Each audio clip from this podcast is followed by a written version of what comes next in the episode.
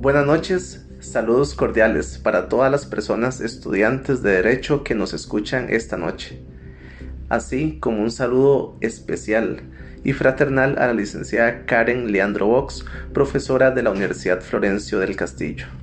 Se encuentran el día de hoy en esta mesa de trabajo Rocío Bejarano Cuero, Natalie Fernández Elizondo, Isabel Ramírez López y quien les habla, su servidor Michael Jiménez Mora. En este podcast conversaremos sobre el derecho de los conflictos armados. ¿Y qué les parece compañeras si para ello primero recordamos alguno de ellos? Por ejemplo, está Ucrania, que es el más grande. Esto por la implicación directa de la potencia rusa que quiere transformar Ucrania en un oblast de Rusia a cualquier precio y que ha provocado ya unos 3 millones de refugiados, que es la mayor emigración registrada después de la Segunda Guerra Mundial. Recordemos Israel-Palestina, que es el más antiguo, claro está, este no es un conflicto diario, tenemos que tenerlo presente, pero hay brotes violentos, atentados, bombardeos israelíes en las zonas tanto de Palestina, en Jerusalén Este, como Cisjordania y hasta en Gaza. Así también está el conflicto Irán-Israel y Estados Unidos, que juega un papel de esa forma geoestratégico, ¿verdad? Principalmente en el Oriente Medio y en el suministro de petróleo y gas por parte de Irán. Recordemos que Europa quiere ya prescindir del gas de Rusia por la invasión de Ucrania, pero que el gas que produce, o más bien que necesita Europa, procede a un 45% de Rusia. Podríamos también recordar el conflicto Estados Unidos-China. Esto no solo afecta, como todos creemos, en lo económico, tecnológico y comercial entre ambos países, sino que es un todo. Veámoslo a lo inmenso. Tenemos que recordar a Formosa, que es Taiwán, que Pekín ha prometido su invasión tarde o temprano para unificarlo con China. Se puede decir entonces que sobre este conflicto lo que hay es una guerra comercial entre China y Estados Unidos. Y no podemos dejar afuera el conflicto de Afganistán, que es un país tomado completamente por los talibanes y que ese conflicto hoy no ha terminado. Los países industrializados de Occidente no reconocen ni reconocerán jamás el régimen de los talibanes en Kabul porque ellos no respetan los más elementales derechos humanos, empezando por un tratamiento vejatorio para las mujeres.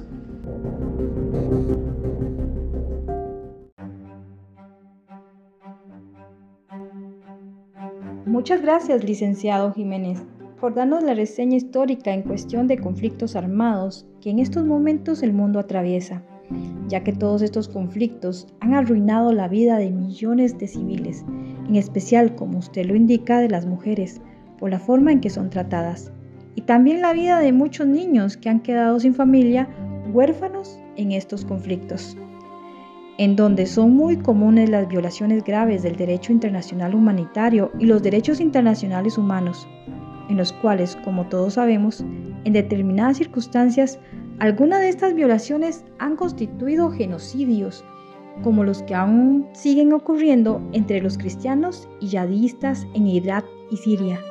Es algo muy muy alarmante, pues la atención ahora se está centrando en el conflicto entre Ucrania y Rusia solamente, mientras en los demás puntos del mundo, donde hay conflictos armados, siguen ocurriendo crímenes de guerra o crímenes de lesa humanidad, a vista y paciencia de muchos, según sus intereses, sin que se haga nada al respecto.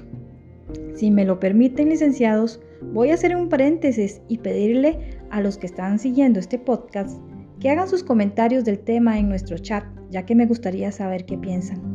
Y bueno, continuando con el tema, y según los estudios realizados, en los últimos 20 años, algunos gobiernos, activistas, manifestantes e inclusive periodistas se han referido a la aplicación del derecho internacional humanitario y al derecho internacional de los derechos humanos principalmente durante los conflictos armados, un tema bastante interesante en el que se comparte un objetivo común, el cual la licenciada Ramírez aquí presente nos puede dar una muy calificada opinión.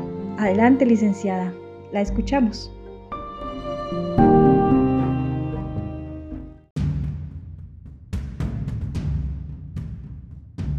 en este punto, en este hilo tan importante que va a ser de suma relevancia, hablaremos lo que sería un poquito más sobre este tema que es tan rico, el conocimiento, el por qué el derecho internacional de los derechos humanos y el derecho internacional humanitario como tal van a compartir un mismo objetivo y gracias a este mismo objetivo es tan importante y en común como tal el que respete la dignidad y la humanidad de los derechos humanos.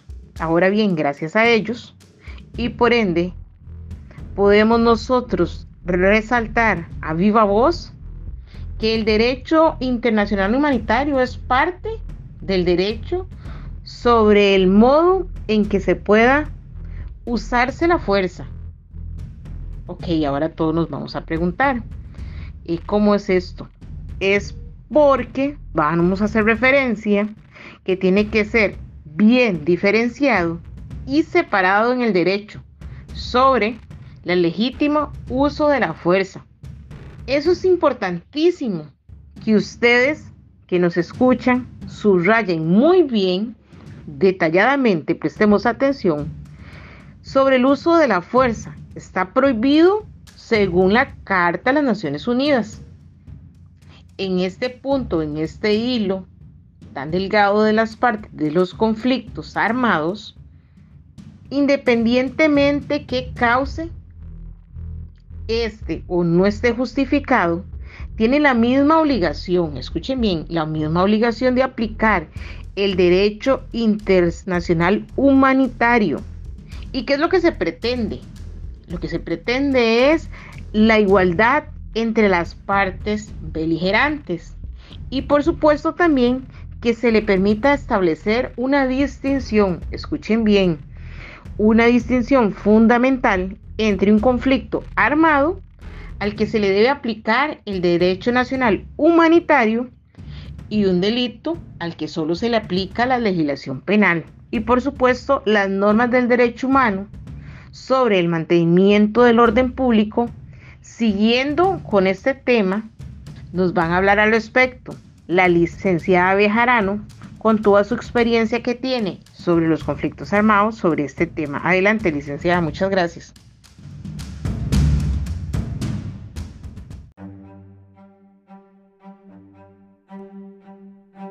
Muy bien explicado, licenciada. Al usted también tener un gran conocimiento en el tema, nuestros escuchas se ven beneficiados con sus intervenciones y experiencia, por lo que entonces quedará más claro que debemos de considerar el tema del derecho internacional humanitario, ya que este es el que procura, como todos sabemos, limitar los efectos del conflicto armado sobre las personas, entre ellas los civiles, los cuales son los más afectados, como lo dije anteriormente en referencia a los niños y mujeres, así como los que no participan o han dejado por alguna otra razón de participar en el conflicto e incluso las que siguen haciéndolo, como los combatientes, a los cuales también se les debe respetar sus derechos. Un tema a veces un poco controversial según la manera en que se vea, por lo que nuestra compañera, la licenciada Natalie Fernández, nos hablará al respecto. Licenciada, los micrófonos son todos suyos. Bienvenida.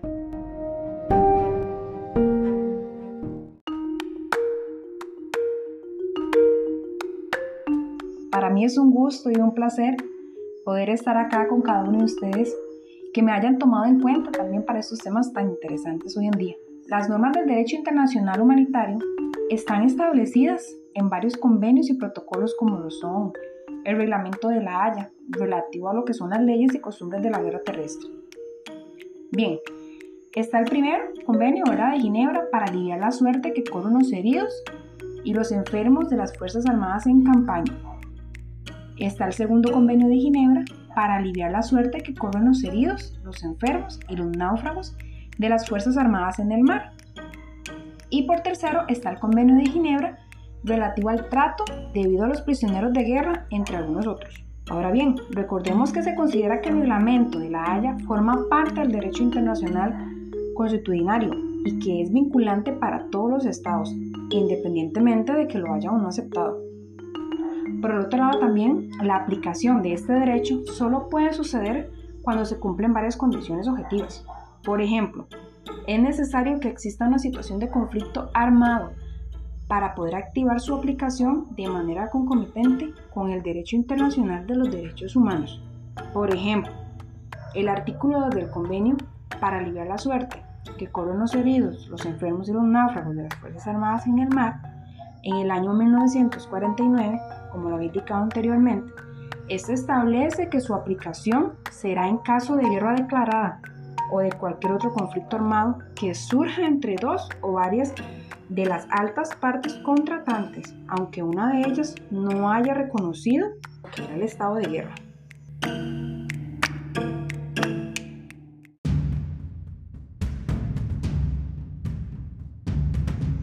Es el último fin al que se quiere en este momento para evitar una guerra.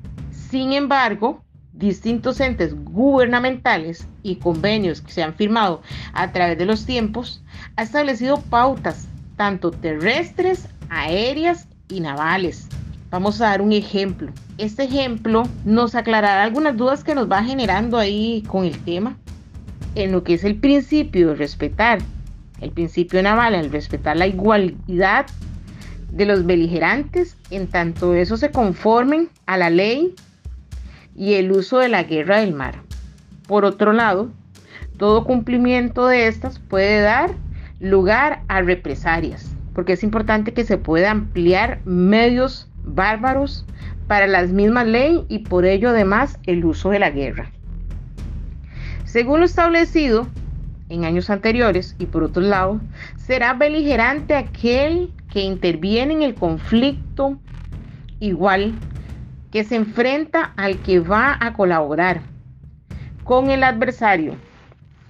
Este mismo será considerado enemigo. Y por otro punto importante, podemos decir que tendría la calidad neutral aquel país al que no intervenga en él. Es decir, al que inició la guerra ni al que la termina. Va a ser neutral. Para poder concluir con este tema tenemos al licenciado Michael y con su amplia experiencia va a concluir con estos puntos tan importantes y marcados.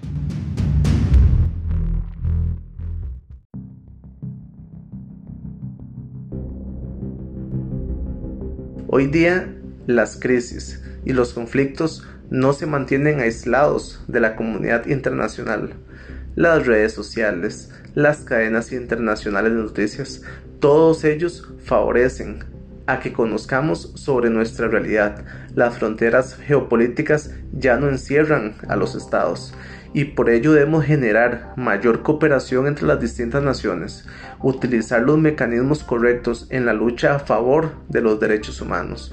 Las intervenciones humanitarias han sido la nueva salida para contribuir en la formación o reencuentro de la paz y debemos continuar con esta lucha que en ocasiones parece sin fin. Para el próximo podcast queridos oyentes, estaremos ampliando este y otros temas de interés. Muchas gracias a Isabel, Natalie y Doña Rocío. Gracias a ustedes por escucharnos. Muy buenas noches.